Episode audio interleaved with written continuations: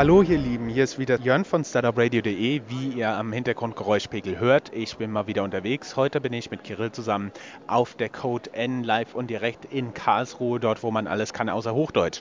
Zufälligerweise ist mir in Frankfurt der Startup über den Weg gelaufen. Kannst du dich kurz mal vorstellen? Hallo, ich bin Christoph Meichel, CTO von CreditShelf, der führende Kreditmarktplatz in Deutschland. Oh, starkes Statement. Und was macht ihr genau? Wir finanzieren professionelle Unternehmen, also Mittelständler, der typische Mittelständler direkt durch und raten diese Unternehmen ein, verstehen ihre Kreditwürdigkeit und bieten diese Kredite wiederum professionellen Investoren an. Das bedeutet, ihr macht praktisch ein Rating und dann mit diesem Rating geht ihr raus und sucht jemanden, der tatsächlich diesen Kredit gibt.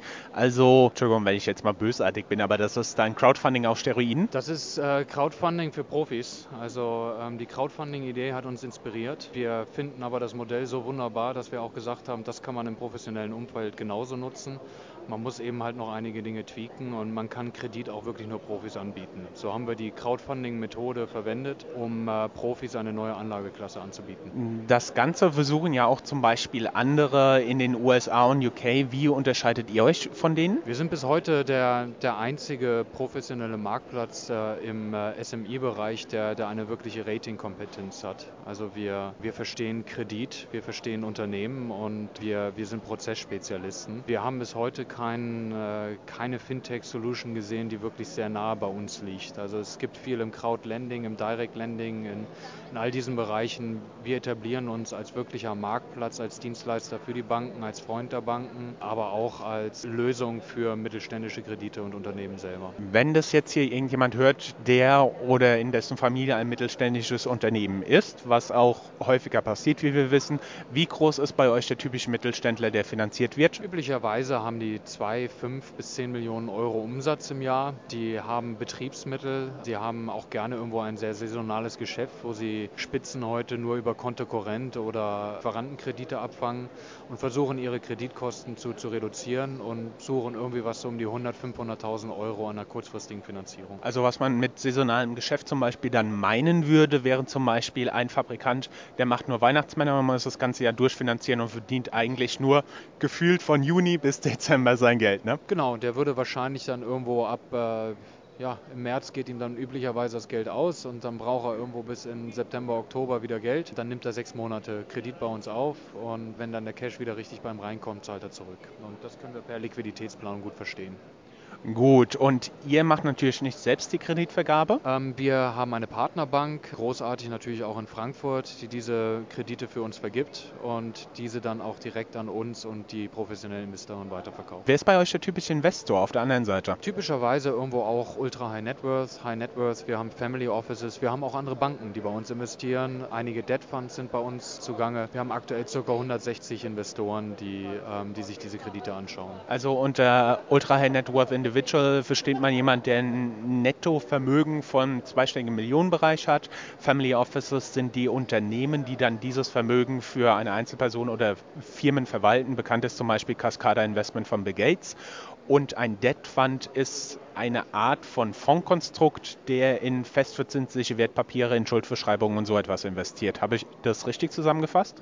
Ich hätte es nicht besser machen können ein Traum. Und dann noch was, wir sind ja so, so, so ein ganz klein wenig unter dem Podcast sind wir der Frankfurter Lokalpatriot. Warum habt ihr in Frankfurt gegründet? Frankfurt ist im Finanzierungsplatz in Europa, ich denke, die einzige Alternative nach Brexit. Wunderbar, dank dir.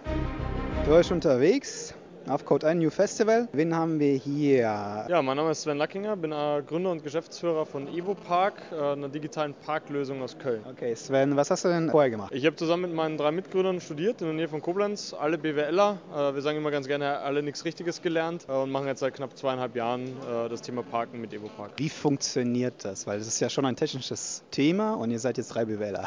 Ja, eigentlich ganz gut. Also einer von uns Vieren hat sich dem Thema Technik verschrieben, leitet unser IT-Team, treibt das Produkt voran. Wir arbeiten auch sehr stark mit den Technologiepartnern aus dem Parkhausbereich zusammen, die dann das ganze Thema vor Ort bei uns machen.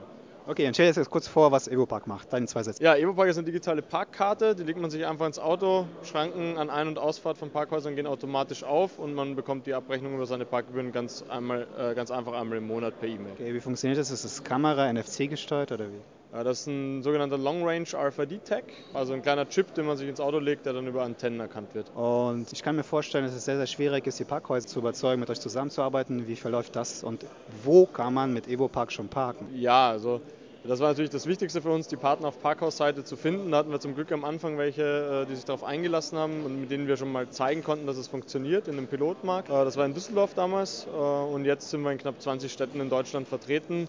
Also von Köln, Stuttgart bis kleinere Städte wie Siegburg oder Ravensburg ist da eigentlich alles dabei. Okay. Wann seid ihr denn in den großen Städten dann dabei? Eigentlich Hamburg, Berlin, Frankfurt? Ähm, ja, Hamburg sollte in den nächsten paar Wochen kommen, äh, Berlin wahrscheinlich noch im Herbst. Frankfurt ist ein bisschen schwieriger, da da teilweise die Anlagen noch sehr alt sind. Äh, und da ist es natürlich ein bisschen äh, komplizierter, dann äh, digitale Lösungen draufzubringen. Müsst ihr die Anlagen dann eigentlich dahin liefern, umbauen die Parkhäuser oder wie funktioniert das? Im, man kann sich so vorstellen, es werden so kleine graue Boxen, das sind die Antennen, die werden einfach an der Schranke montiert. Äh, das passiert aber nicht durch uns, sondern durch unseren Partner, der auch die Schranken und Kassenautomaten und so herstellt. Das heißt, da greifen wir eben auf die, ja, auf die bestehenden Partner zurück eigentlich. Was ist eigentlich für mich der Vorteil als Autofahrer? Also primär ist es ein Komfortfaktor. Ähm, also ich habe natürlich die Möglichkeit, ich brauche nicht mehr zum Kassenautomaten, brauche kein Ticket mehr ziehen, kein Kleingeld mehr dabei haben. Und wir arbeiten auch zum Beispiel mit dem lokalen Einzelhandel oder mit Kfz-Versicherungen, Automobilherstellern zusammen, die dann äh, Discounts oder quasi Rückerstattung auf die Parkgebühren geben. Was ist der Vorteil für die Parkhäuser, mit euch zusammenzuarbeiten? Ich sage mal so, es ist grundsätzlich ein Marketingthema. Also es kommen mehr Kunden ins Parkhaus, die hoffentlich länger bleiben und mehr Umsatz machen. Ähm, das heißt einfach ein Mehr an Umsatz für die Parkhausbetreiber und gleichzeitig auch eine Reduktion an äh, Kosten, weil natürlich, ich brauche kein Ticket mehr, ich muss das Parkgeld nicht mehr entsorgen. Das heißt einfach durch den Prozess äh, werden da Kosten auch eingespart. Wie sieht euer Geschäftsmodell aus? Ähm, das Geschäftsmodell ist eigentlich so, dass wir das ganze Thema digitales Parkhausnetzwerk an andere Partner vermarkten. Das heißt beispielsweise an Automobilhersteller, an Versicherungen, die das dann wiederum ihren Kunden zur Verfügung stellen können. Also das funktioniert dann entweder auf Transaktionsbasis äh, mit einer kleinen Gebühr oder auf Monatsgebühr pro Nutzer. Ähm, stellen wir das dann eigentlich als ja, White-Label-Lösung zur Verfügung. Könnte ich als Privatmann jetzt dort bei euch auch als Kunde mitmachen? Genau, man kann sich auch als Kunde einfach die EvoPark-App runterladen, anmelden, dann zwischen verschiedenen Modellen auswählen. Also wir haben auch ein Business-Paket, das dann eine einfache Abrechnung ermöglicht. Genau, also es kann sich quasi jeder bei EvoPark anmelden. Aber wir gehen eben, also hauptsächlich gehen wir über die Partner, äh, wenn es ums Thema Distribution und Marketing geht. Wo steht ihr aktuell oder was wollt ihr in den nächsten halben Jahr erreichen? Mm, wir haben gerade unsere Series A hinter uns gebracht. Ähm, das heißt, jetzt geht es wirklich mit Volldampf voran, noch mehr Parkhäuser äh, an den Start zu bringen. Herzlichen Glückwunsch dazu. Und wie viel habt ihr gesammelt? Das ist äh, nicht disclosed. Es war ein siebenstelliger Betrag, ähm, also schon ein bisschen Geld, mit dem wir jetzt erstmal arbeiten können. Jetzt eben Fokus auf Wachstum, erstmal für dieses Jahr noch in Deutschland, dann wahrscheinlich auch europäisch auf der einen Seite und dann geht es auch in Richtung Autointegration, weitere Services auf der anderen Seite. Okay, vielen Dank. Gerne. So, hallo ihr Lieben, hier ist wieder Jörn auf dem Code N, wie ihr aus dem Hintergrund hören könnt. Wir sind natürlich für euch endlos unterwegs und waren gerade auf der Connected Mobility Stage und haben uns da jemand abgefangen. Magst du dich kurz vorstellen? Ja, hallo zusammen. Mein Name ist Konstantin Klemmer. Ich arbeite für Geospin. Das ist ein Ausgründungsstartup der Uni Freiburg. Also wir kommen aus dem schönen Breisgau, sind seit März diesen Jahres als GmbH unterwegs, also stehen auf eigenen Beinen, haben auch keinen Investor, sondern finanzieren uns über die Projekte, die wir gerade haben. Und ja, läuft sehr gut und wir freuen uns hier auf der Code N dabei zu sein und im Finale zu stehen unter den besten zehn Startups im Content. Herzlichen Glückwunsch dafür. Ihr habt das so schön gezeigt, was ihr eigentlich macht, weil ihr habt an eurem Stand da unter dem Tisch so eine kleine Karte und da habt ihr überall Klötzchen, die ich hin und her rücken durfte. Das hat mich natürlich interessiert.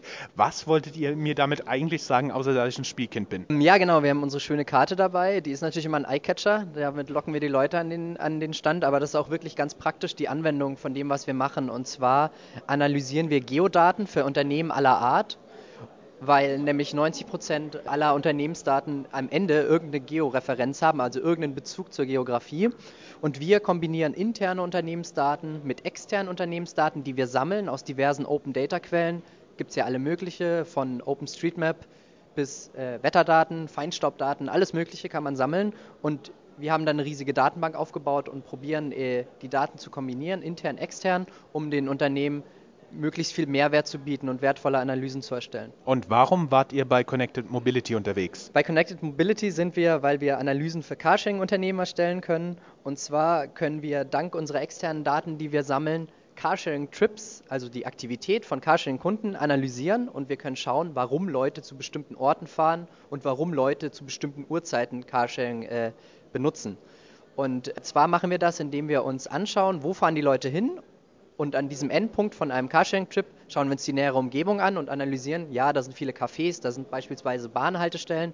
Und wenn wir das lang genug beobachten, erkennen wir Muster und erkennen unsere Algorithmen Muster. Und das geht so weit, dass wir dann Predictions erstellen können und wirklich vorhersagen können, wie ist der Carsharing-Bedarf in einer bestimmten Region und wofür wollen die Leute Carsharing nutzen. Könnt ihr auch vorhersagen, wo ein Carsharing-Auto geklaut wird?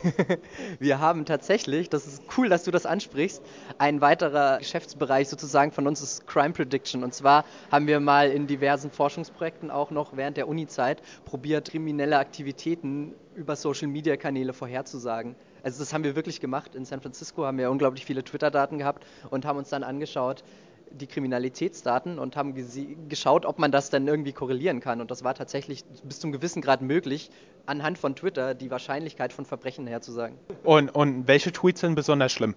Na, da bin ich jetzt leider ein bisschen überfragt, weil unser Experte, der auch damals das Projekt geleitet hat, leider nicht hier ist. Das ist unser Programmierer, der sitzt in Hannover und darf hier nicht zum Code N Event, sondern muss weiter programmieren. Also das tut mir leid, das kann ich nicht sagen. Sitzt ihr denn in Freiburg oder in Hannover? Also unsere fünf Gründer haben sich kennengelernt in äh, Freiburg am Lehrstuhl für äh, Wirtschaftsinformatik beim Promovieren. Inzwischen ist es so, dass wir uns ein bisschen verteilt haben. Einer unserer Gründer ist inzwischen Associate Professor in Rotterdam. Unser Programmierer ist nach Hannover gegangen und das, den Hauptsitz haben wir weiterhin in Freiburg, da sitzt unser CEO und unser Marketingchef, da ist weiterhin unser Hauptfokus, aber wir können auch über Deutschland verteilt arbeiten, weil vieles halt so geht. Cool, wunderbar, dann vielen Dank und jeder, der mehr wissen will, geht auf www.startupradio.de und schaut in die Shownotes für die Links. Super, dann bedanke ich mich bei allen Zuhörern.